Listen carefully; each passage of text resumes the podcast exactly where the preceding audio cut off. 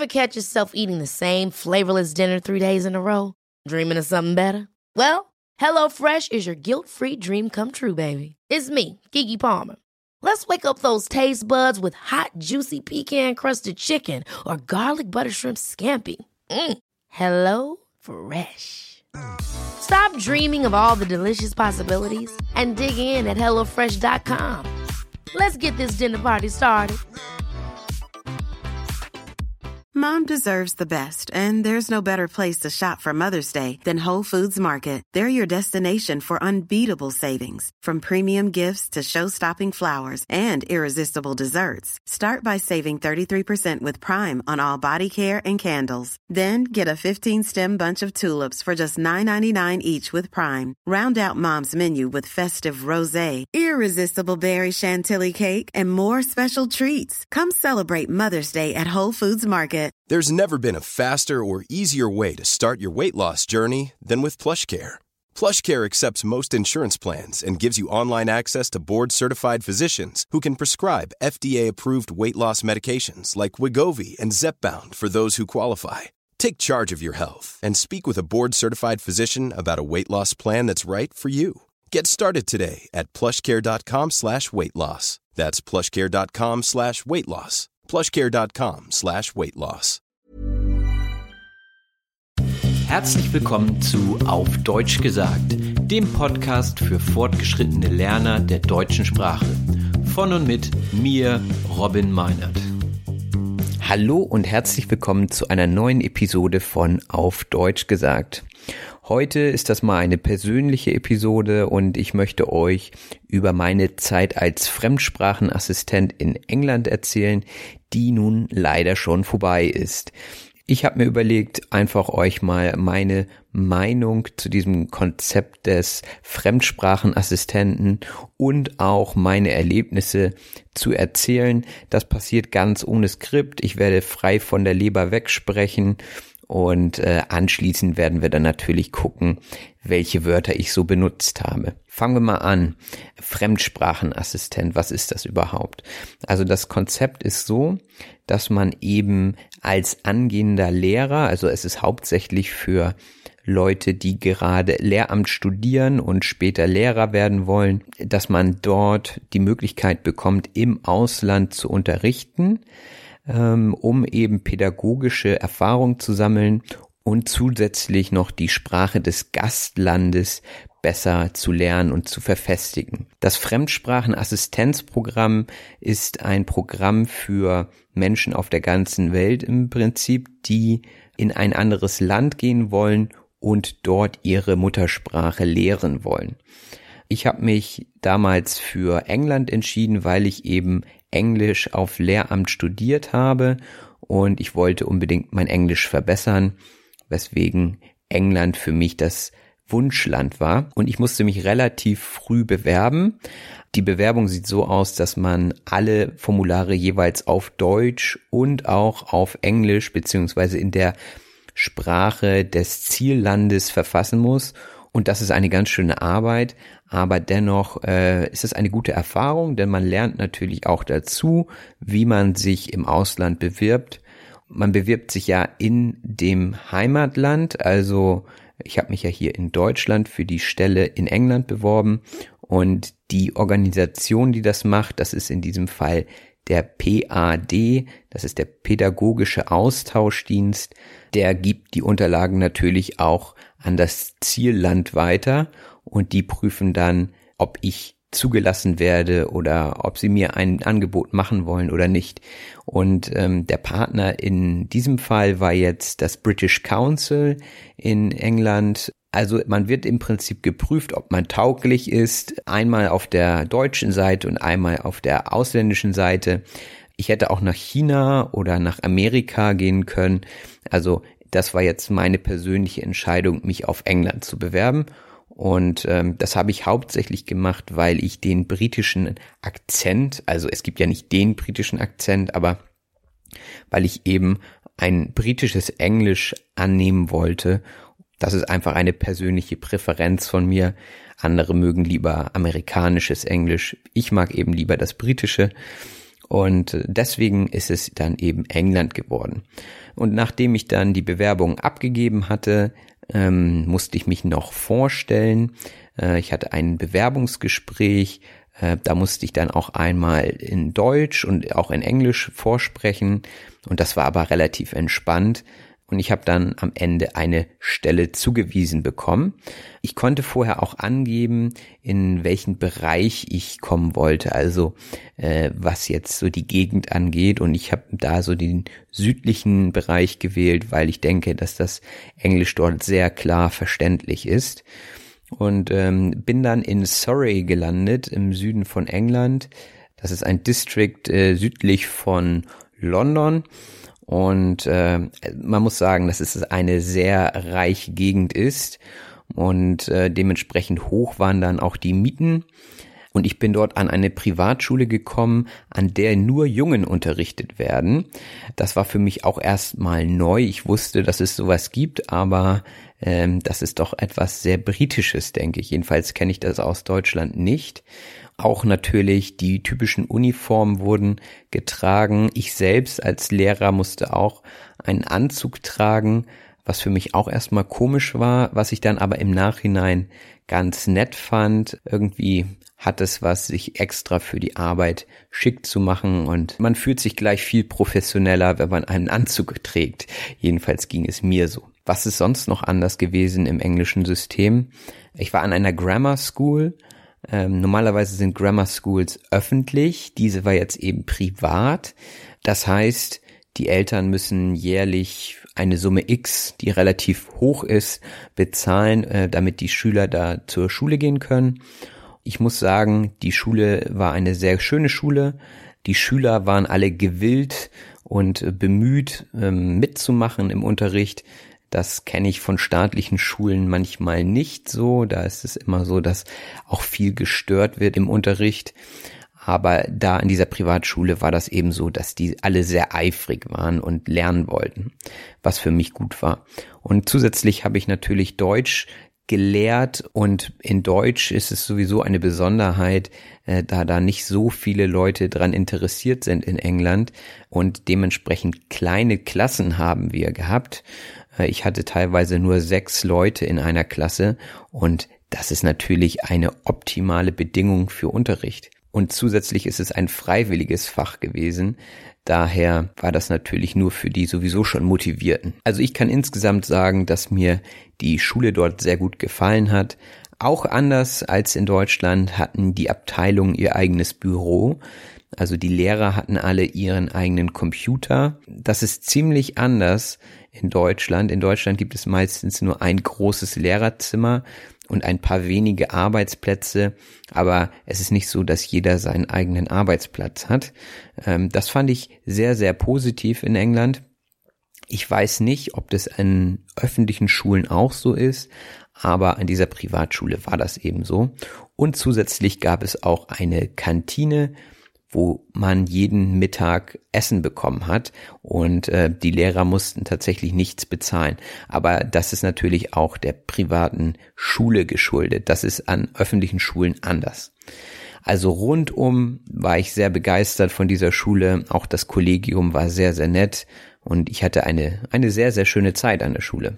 Aus meiner Perspektive kann ich jedem nur empfehlen, so ein Fremdsprachenassistenzjahr zu machen. So, was habe ich dazugelernt, kann man jetzt ja fragen. Also pädagogisch habe ich sicherlich einen guten Einblick bekommen in das englische Schulsystem und auch in die Art, wie unterrichtet wird. Ich habe festgestellt, dass relativ viel Frontalunterricht äh, stattfindet. In Deutschland versucht man sich ja vom Frontalunterricht etwas zu entfernen und mehr die Schüler arbeiten und reden zu lassen. Äh, in England ist das noch sehr auf den Lehrer fokussiert. Vielleicht ist das aber auch dieser Art von Schule geschuldet, denn eine Grammar School ist die Entsprechung des Gymnasiums. Es wird viel Stoff, also viel Inhalt äh, dort abgefragt und es gibt viele Tests und Klausuren und dementsprechend ist der Zeitdruck für die Lehrer und Schüler relativ hoch, so dass relativ wenig Zeit für viel Inhalt zur Verfügung steht. Und dann ist es natürlich am einfachsten und am schnellsten Frontalunterricht zu machen. äh, ohne das jetzt bewerten zu wollen. Weiterhin wurde auch sehr viel mit PowerPoint gearbeitet. Ähm, die Schule war sehr gut ausgestattet. In jedem Raum gab es ein Smartboard, was natürlich gut ist. In deutschen Schulen ist das noch nicht überall so. Teilweise sind die Schulen relativ veraltet und ähm, man arbeitet noch mit Overhead-Projektoren. Also das sind diese Geräte, wo man ähm, noch die Folien an die Wand projizieren kann. Teilweise gibt es natürlich Beamer und es gibt sicherlich auch gut ausgestattete Schulen. Aber ich habe so die Erfahrung gemacht, dass gerade so in, in Schleswig-Holstein die Schulen noch etwas hinterherhängen mit der technischen Ausstattung. Das war so zur Pädagogik. Wie habe ich mich sprachlich entwickelt? Das ist eine gute Frage. Also ich glaube, ich habe sehr, sehr viel dazugelernt, gerade so was das alltägliche Vokabular angeht. In meinem Fall habe ich ähm, mit einem Mitbewohner, der selbst aus England kommt, gelebt und dadurch hat man natürlich viele alltägliche Vokabeln gelernt. Also, was weiß ich, in der Küche, da kenne ich mich sogar auf Deutsch nicht so gut mit den Vokabeln aus, weil das nicht so zu meinen Hobbys gehört. Aber ähm, so die alltäglichen Dinge, wenn was kaputt geht, dann muss man irgendwie darüber sprechen und da lernt man dann viele Vokabeln oder auch in der Stadt, wenn man dort Schilder liest und so weiter. Man nimmt jede Menge mit und man spricht natürlich auch viel mit Muttersprachlern. Und ich habe mir extra in einer App eine Liste angelegt, wo ich eben alle Vokabeln, die so aufkamen, die für mich neu waren, äh, abgespeichert habe. Und das sind so circa 700 Wörter gewesen jetzt nach dem Jahr. Und ähm, naja, es ist erstmal wichtig, sie zu haben. Und natürlich muss man sie dann auch lernen. Da werde ich jetzt demnächst mich mal ransetzen das Gute ist aber, wenn man die Vokabeln dann sieht, dann erinnert man sich wieder an die Situation. Und ich denke, das ist wirklich ein Punkt, der ausschlaggebend ist. Denn wenn man Gefühle oder Situationen mit Wörtern verbindet, dann bleiben sie auch im Kopf.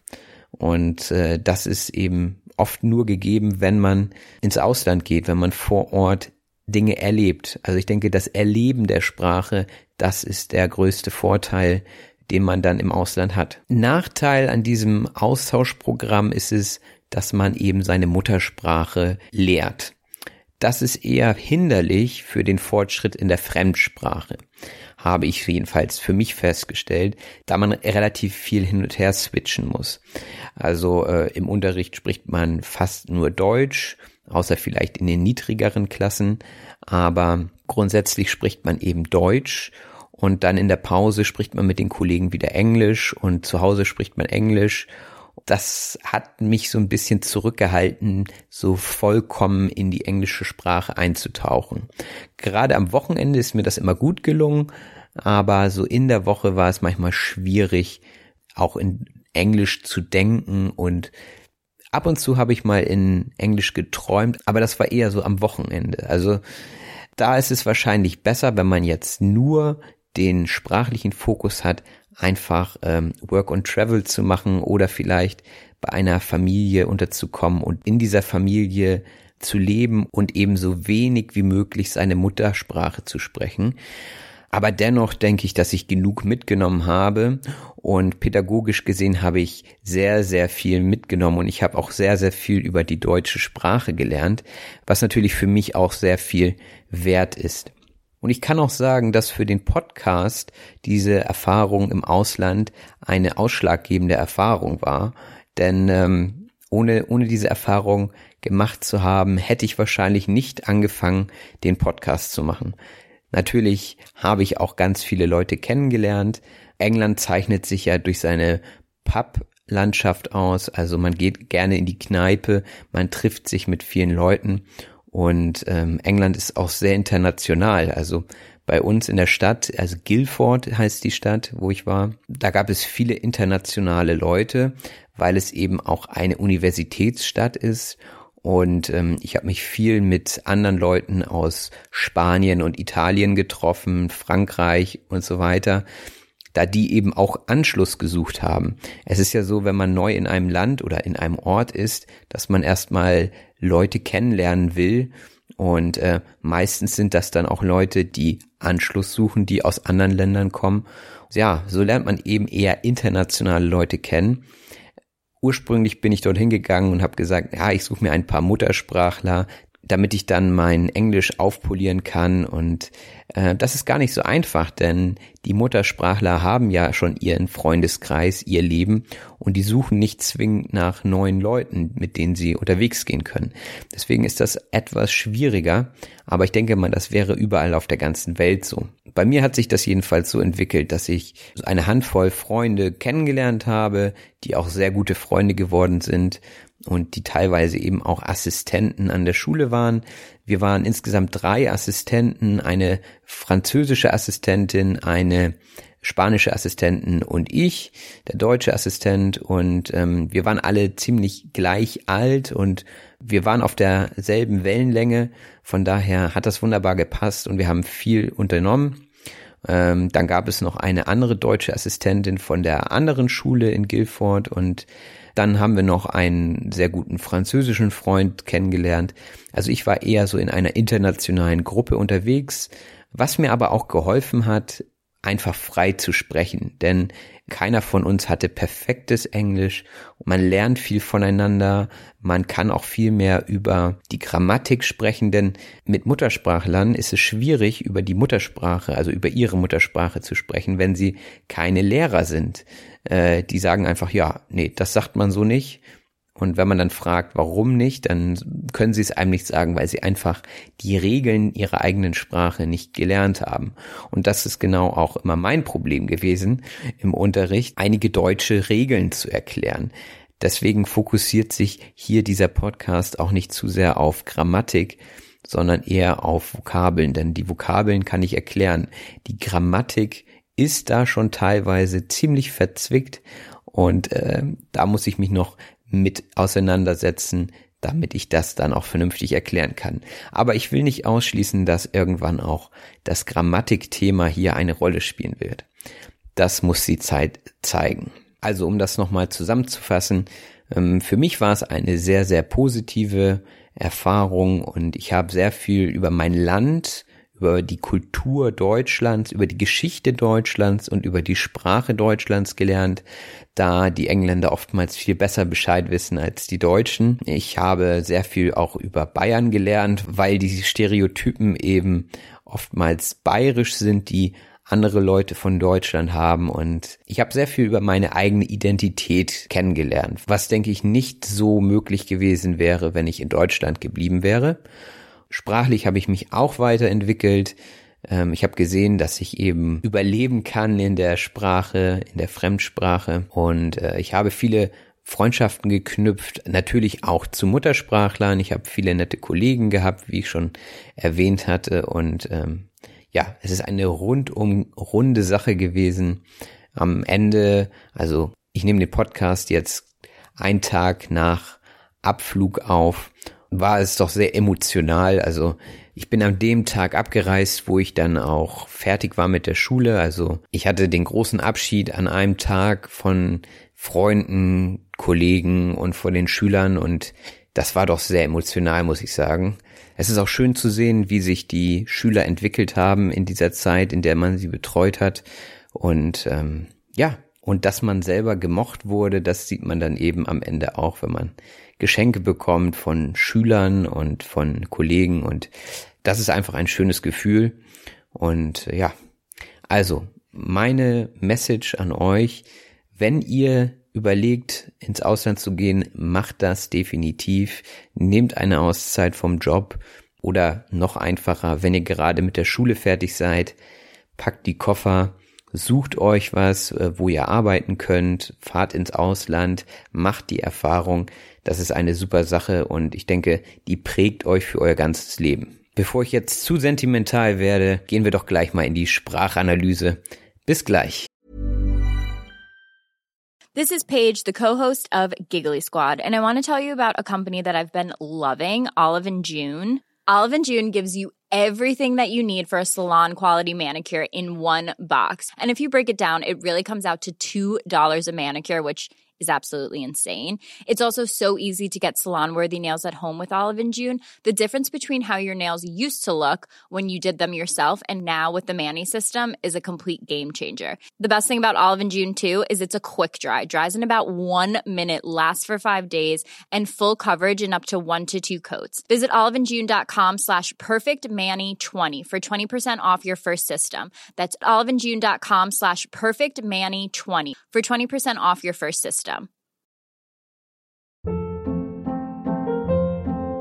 Hold up. What was that? Boring. No flavor. That was as bad as those leftovers you ate all week. Kiki Palmer here, and it's time to say hello to something fresh and guilt-free. Hello Fresh. Jazz up dinner with pecan-crusted chicken or garlic butter shrimp scampi. Now that's music to my mouth. Hello Fresh. Let's get this dinner party started. Discover all the delicious possibilities at hellofresh.com.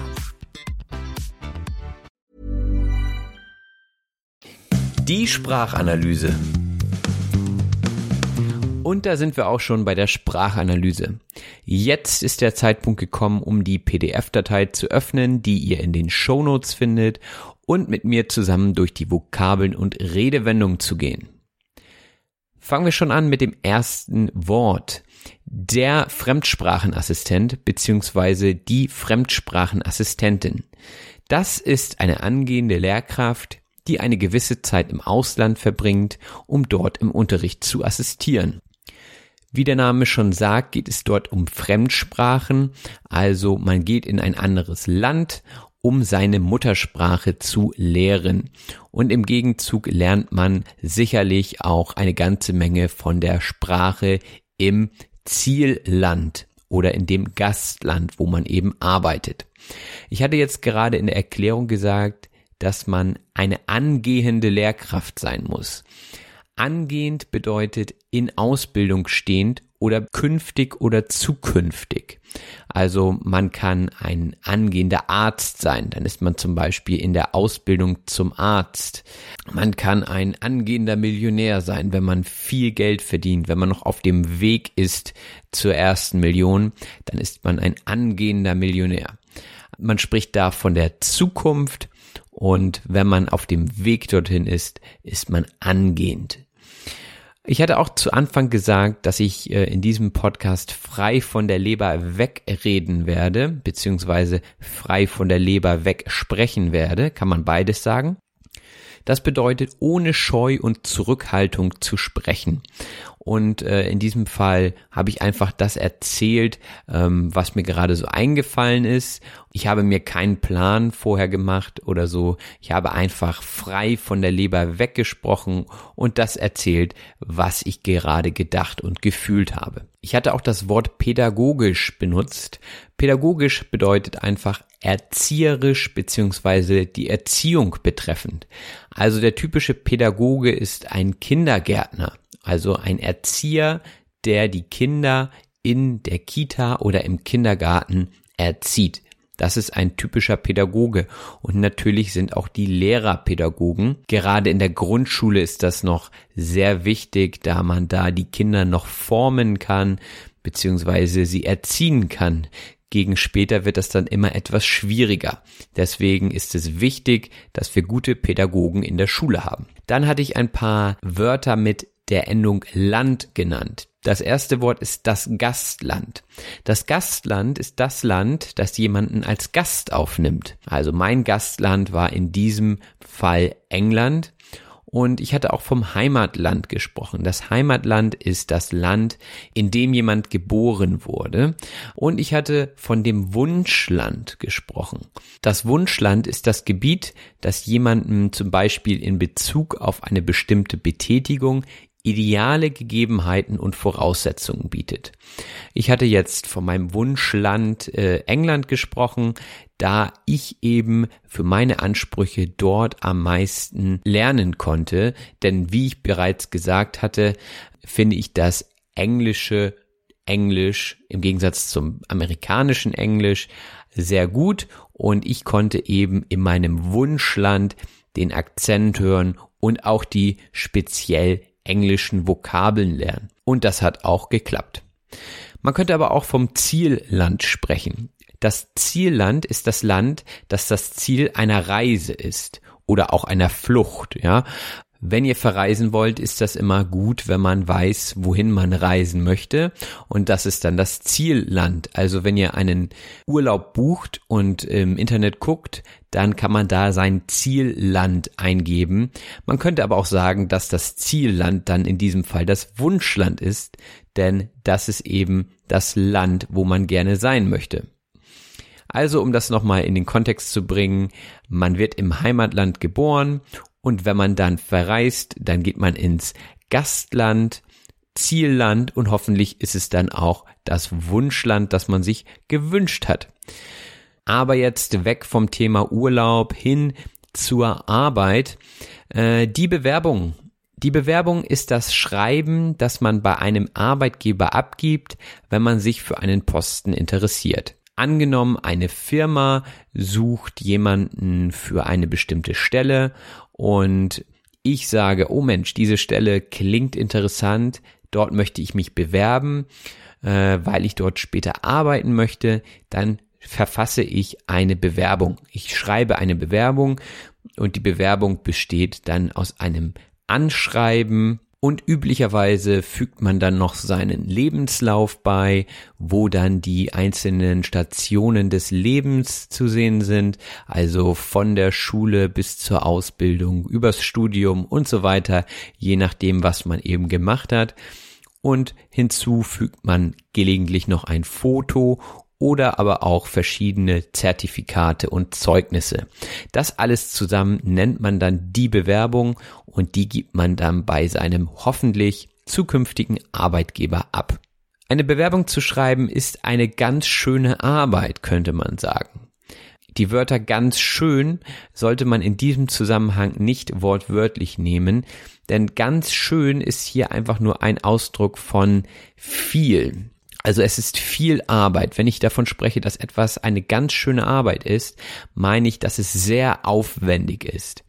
Diese ganzen Zertifikate zu kopieren, dann das Anschreiben zu schreiben. Und wenn man lange keine Bewerbung geschrieben hat, muss man auch noch seinen Lebenslauf aktualisieren. Und das ist eine ganz schöne Arbeit. Das ist ganz schön viel Arbeit. Also das hat nichts mit schön zu tun. Denn man braucht die ganzen Unterlagen. Wie schon gesagt, die Unterlagen sind eben die Sachen, die ich gerade aufgezählt habe, alles, was man für die Bewerbung braucht, also die Dokumente. Und der Arbeitgeber wird sicherlich seine Präferenzen haben, was seine Bewerber angeht. Also er wird sicherlich eine Vorliebe beziehungsweise eine ausgeprägte Neigung für Leute haben, die gut zu seinem Unternehmen passen. Die Präferenz bedeutet also eine Vorliebe. Vorhin hatte ich im Zusammenhang mit dem britischen Englisch von Präferenz gesprochen. Das war einfach meine Präferenz, ja. Ich habe es vorgezogen, nach England zu reisen und nicht nach Amerika. Das war einfach meine Präferenz. Ich habe England, Amerika vorgezogen. Jetzt aber nochmal zurück zur Arbeit. Wenn man seine Unterlagen abgegeben hat, also die Bewerbung eingereicht hat, dann kommt es hoffentlich zu einem Bewerbungsgespräch. Das Bewerbungsgespräch ist das Gespräch mit jemandem, der sich um eine Stelle beworben hat. Also das ist immer der zweite Schritt. Der erste Schritt ist immer die Bewerbung, dann werden die Bewerbungen gesichtet von dem Arbeitgeber bzw. der Arbeitgeberin und dann werden die interessantesten Bewerber und Bewerberinnen zu einem Bewerbungsgespräch eingeladen. Und das ist immer eine aufregende Sache. Ich kann mich daran erinnern, dass ich schon verschiedene Bewerbungsgespräche hatte und man weiß nie genau, was die Präferenzen der Arbeitgeber sind und man weiß oftmals nicht genau, was man sagen soll. Denn man muss definitiv vorsprechen bei so einem Bewerbungsgespräch. Also man kann sagen, vorsprechen bedeutet in diesem Zusammenhang einen Besuch machen, um ein Anliegen vorzubringen. Also in diesem Bewerbungsgespräch muss man eben sein Anliegen hervorbringen. Das bedeutet, man muss Interesse zeigen an dem Job. Man muss zeigen, dass man gemacht ist für den Beruf und man muss seine Motivation darlegen. Abhängig von der Stelle, auf die man sich bewirbt, kann man auch im Anzug vorsprechen. Der Anzug ist ein Kleidungsstück bestehend aus zwei weiteren Kleidungsstücken und zwar aus der Hose und einer Jacke. Also der Anzug ist das, was man auch im Büro oftmals sieht oder viele Manager müssen den Anzug tragen, wenn sie auf der Arbeit sind. Und äh, das muss man nicht in allen Bereichen machen. Also in Deutschland muss man zum Beispiel in der Schule keinen Anzug tragen, im Gegensatz zu England, also zu vielen Schulen in England. Ja, das ist der Anzug. Hose mit Jacke, sieht immer schick aus. Das hat was, habe ich gesagt. Das hat was bedeutet, es ist vorteilhaft oder es hat einen besonderen Charme. Also wenn etwas etwas hat, dann ist das irgendwie attraktiv. Ja, man kann oftmals nicht genau sagen, was, sonst würde man das sagen, aber irgendwas ist da, was einem gefällt. Und dann sagt man, das hat irgendwas oder das hat etwas. Die Jacke da, die hat was. Dann hatten wir vom Gewilltsein gesprochen. Wenn man gewillt ist, dann hat man den festen Willen, etwas zu tun. Ja, also Wille steckt da ja schon mit drin in dem Wort. Und ähm, naja, sicherlich muss man gewillt sein zu arbeiten, wenn man sich auf eine Stelle bewirbt. Und das sollte man dann auch in dem Bewerbungsgespräch zeigen. Und man sollte wahrscheinlich auch zeigen, dass man eifrig ist. Eifrig bedeutet strebsam, bemüht oder bestrebt. Also eifrig ist einfach jemand, der sehr fleißig ist und äh, der Lust hat, eine Sache zu tun. Ein eifriger Mensch wartet nicht nur, bis die Zeit vorbei ist und die Mittagspause kommt, in der er dann in die Kantine gehen kann, was nämlich auch das nächste Wort schon ist, die Kantine. Die Kantine ist eine restaurantähnliche Einrichtung in Betrieben. Also das sind meistens etwas größere Räumlichkeiten, wo man essen kann. Und Kantinenessen ist nicht immer gut, das kommt natürlich ganz auf die Kantine an, aber oftmals gibt es auch Kantinen, die eben ein bestimmtes Budget haben und für dieses Budget dann eben Essen kochen müssen und daher ist dann manchmal die Qualität nicht ganz so gut. Aber einige Kantinen machen das auch sehr gut und kommen mit wenig Geld aus, während sie gleichzeitig gute Qualität liefern. In England hatte ich auch eine Kantine in der Schule und die war sehr gut. Das war aber sicherlich den hohen Schulgeldern geschuldet.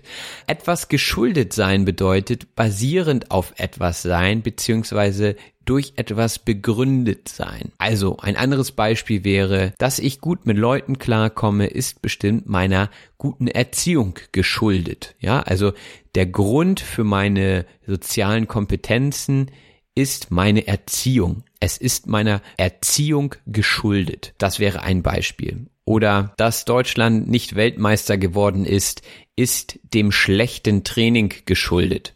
Das wäre ein anderes Beispiel. Aber wieder zurück zur Schule und zwar ist das nächste Wort der Frontalunterricht.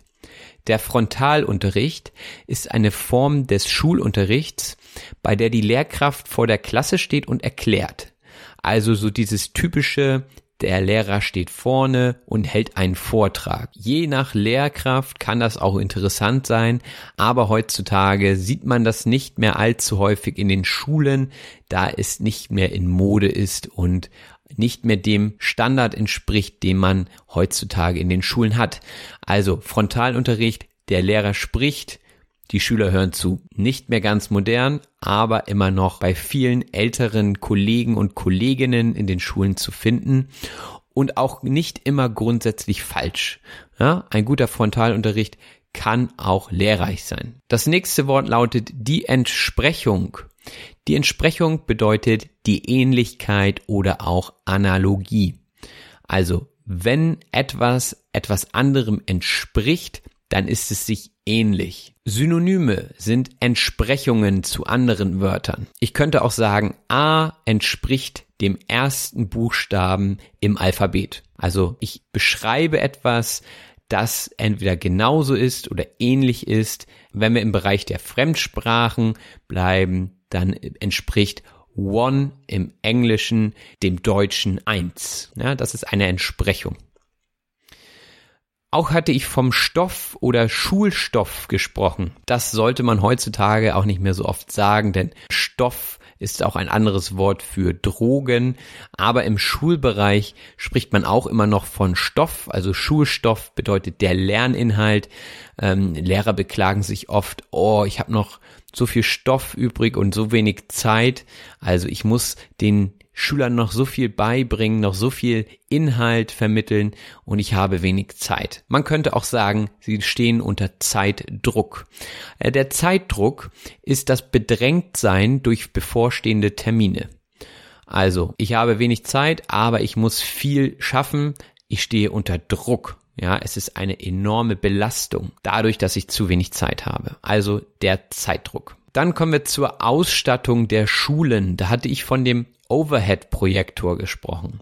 Das ist ein Projektor, mit dem man transparente Vorlagen auf eine Fläche projiziert und ähm, das ist eine sehr altmodische Methode, um Dokumente an die Wand zu werfen. Ich weiß nicht, wie viele Jahrzehnte es den Overhead-Projektor schon gibt, aber er ist immer noch zu finden in den Schulen.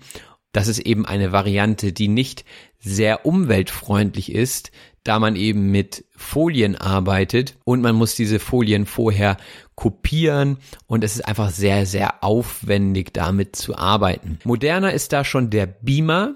Der Beamer ist der Projektor zur vergrößerten Wiedergabe des Computerbildschirms.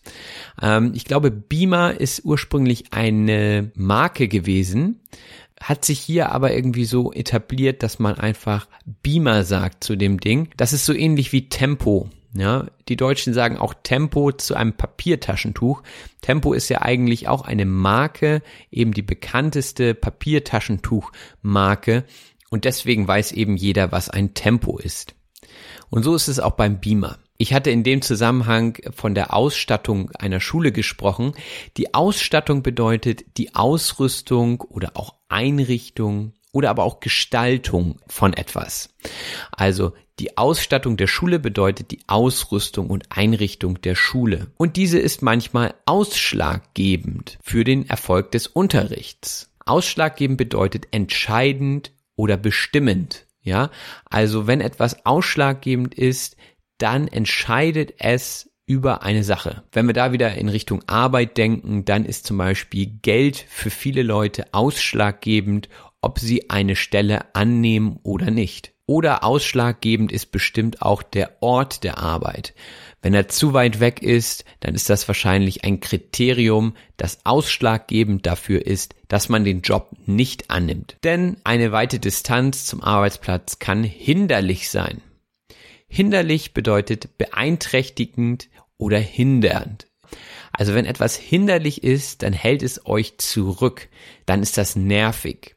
Hinderlich wäre zum Beispiel ein kaputtes Knie beim Fußballspielen. Das wäre sehr hinderlich, denn das würde schmerzen und das würde euer Spiel beeinträchtigen. Ja, es würde euch daran hindern, Tore zu schießen wahrscheinlich. Und es würde euch wahrscheinlich auch daran hindern, völlig in das Spiel einzutauchen. In etwas eintauchen bedeutet, sich komplett mit etwas zu umgeben. Äh, ich hatte das vorhin im Zusammenhang mit Sprache verwandt.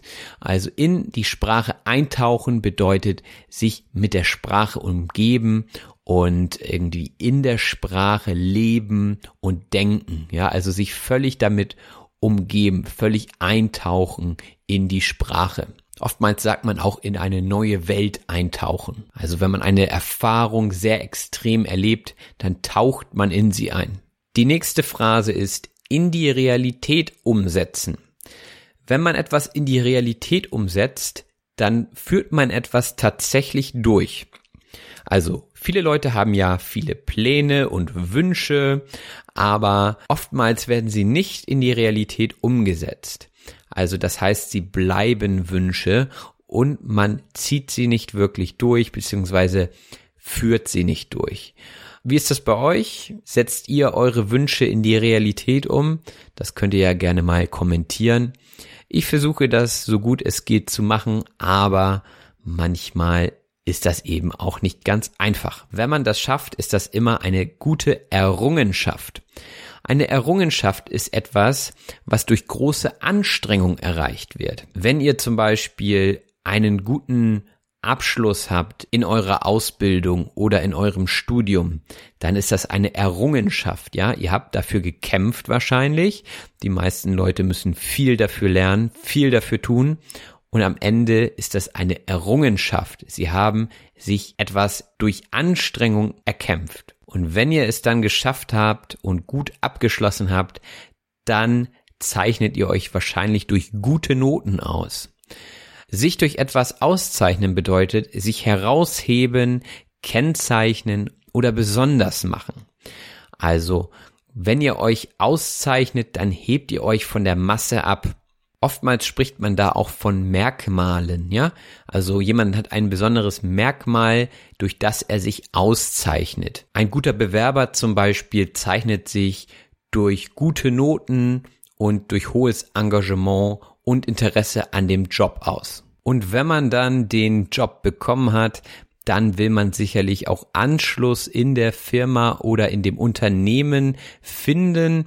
Und das bedeutet menschliche Verbindung beziehungsweise Bekanntschaften herstellen. Also man sucht immer Anschluss, wenn man neu ist und oftmals gelingt es einem auch recht schnell Anschluss zu finden.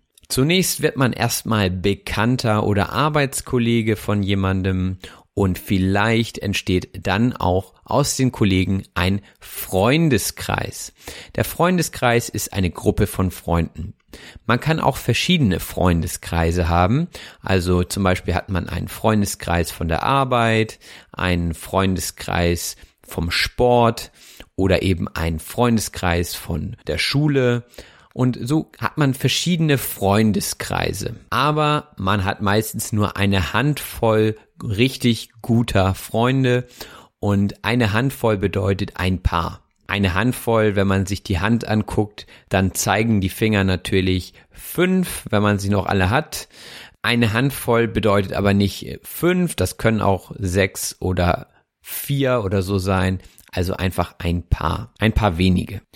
Und meistens sind die Freunde genau auf der gleichen Wellenlänge wie man selbst. Und das bedeutet, man ist sich sympathisch, man versteht sich gut. Ja, die gleiche Wellenlänge, das kommt von früher, wo man noch gefunkt hat. Und bei diesen Funkgeräten konnte man verschiedene Wellen einstellen. Also man hatte verschiedene Frequenzen, auf denen man funken konnte.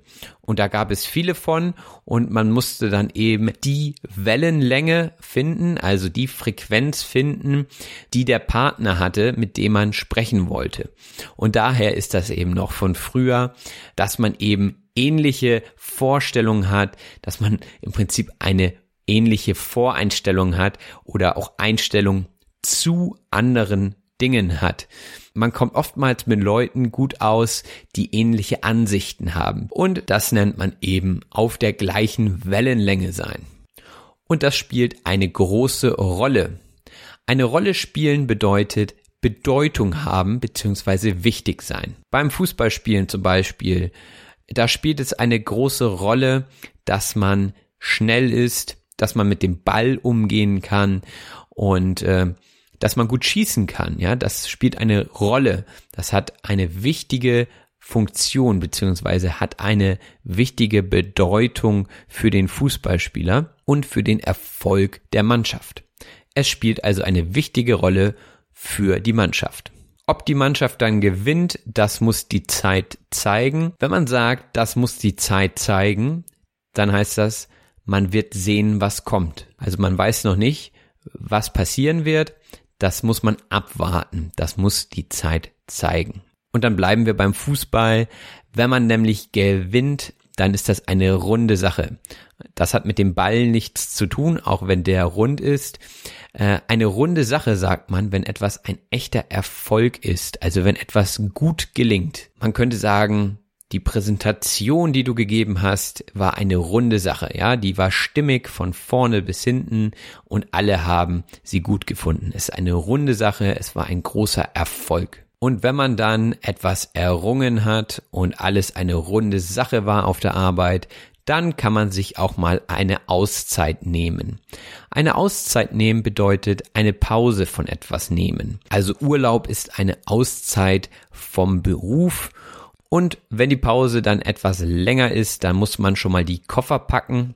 Die Koffer packen, man kann das Sprichwort wörtlich nehmen, also die Koffer packen, man nimmt den Koffer und man packt die Zahnbürste und die Zahnpasta und das Deo und natürlich die Kleidung und alles packt man in den Koffer, um dann damit anschließend zu verreisen. Und das ist es im Prinzip auch. Also die Koffer packen bedeutet verreisen oder aber auch, wenn man die Koffer auf der Arbeit packen darf, ja, dann bedeutet, dass man gekündigt wurde. Also wenn der Chef sagt, du kannst schon mal die Koffer packen, dann bedeutet das, du arbeitest nicht mehr lange hier. Das wollte ich nochmal herausheben. Das hatte ich zwar in dem Kontext nicht gesagt vorhin, aber fand ich sprachlich nochmal interessant. Die Koffer packen. Also entweder verreisen oder aber auch eher noch gekündigt werden. Wenn man dann gekündigt ist und immer noch genug Geld zum Verreisen hat, dann kann man das natürlich gut verbinden. Eine Kündigung ist sicherlich prägend fürs Leben, manchmal jedenfalls. Äh, prägend bedeutet, etwas hat einen langfristigen Einfluss auf etwas. Also es hinterlässt seine Spuren. Beim Prägen wird eben etwas unter hohem Kraftaufwand verändert. Den Herstellungsprozess einer Geldmünze nennt man auch prägen. Also ein prägendes Erlebnis ist immer etwas, was einen noch lange begleitet, was lange im Gedächtnis bleibt und was für sein Leben auch entscheidend ist. Und am Ende hatte ich gesagt, ich möchte nicht zu sentimental werden. Sentimental bedeutet gefühlvoll und rührselig. Und das war ich vielleicht ein bisschen am Ende denn ähm, ich hatte eine gute Zeit, es war ein prägendes Erlebnis für mich und ich werde sicherlich irgendwann nochmal wieder die Koffer packen, um eine Auszeit zu nehmen, denn es war eine runde Sache, meine Zeit als Fremdsprachenassistent und in diesem Sinne sind wir auch schon wieder fertig mit dieser Episode. Ich hoffe, ihr habt eine Menge mitgenommen. Wenn ihr wollt, könnt ihr mir eine Bewertung bei Facebook oder iTunes dalassen. Gerne könnt ihr mir auch Kommentare dalassen und natürlich fleißig meinen Podcast teilen.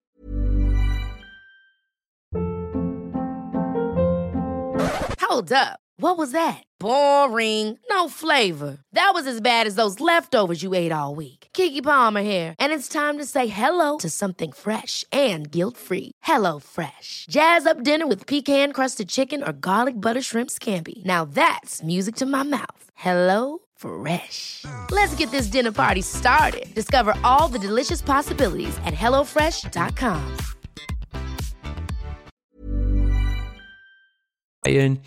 Wenn ihr Ideen oder Wünsche habt, dann schreibt mir doch bitte auf auf-deutsch-gesagt at gmx.de. Ich freue mich immer über eure Nachrichten. Und ähm, wenn ihr sagt, irgendwie muss der Robin mal ein bisschen finanzielle Unterstützung haben, dann könnt ihr das über PayPal machen. Den Link habe ich euch auch in die Shownotes gestellt. So, das war genug Werbung. Ich wünsche euch alles Gute, macht es gut, bis bald, euer Robin. Das war auf Deutsch gesagt. Ich hoffe, dass es euch gefallen hat. Wenn das so ist, abonniert doch bitte meinen Podcast und lasst mir einen Kommentar da. Vielen Dank und bis bald. Euer Robin.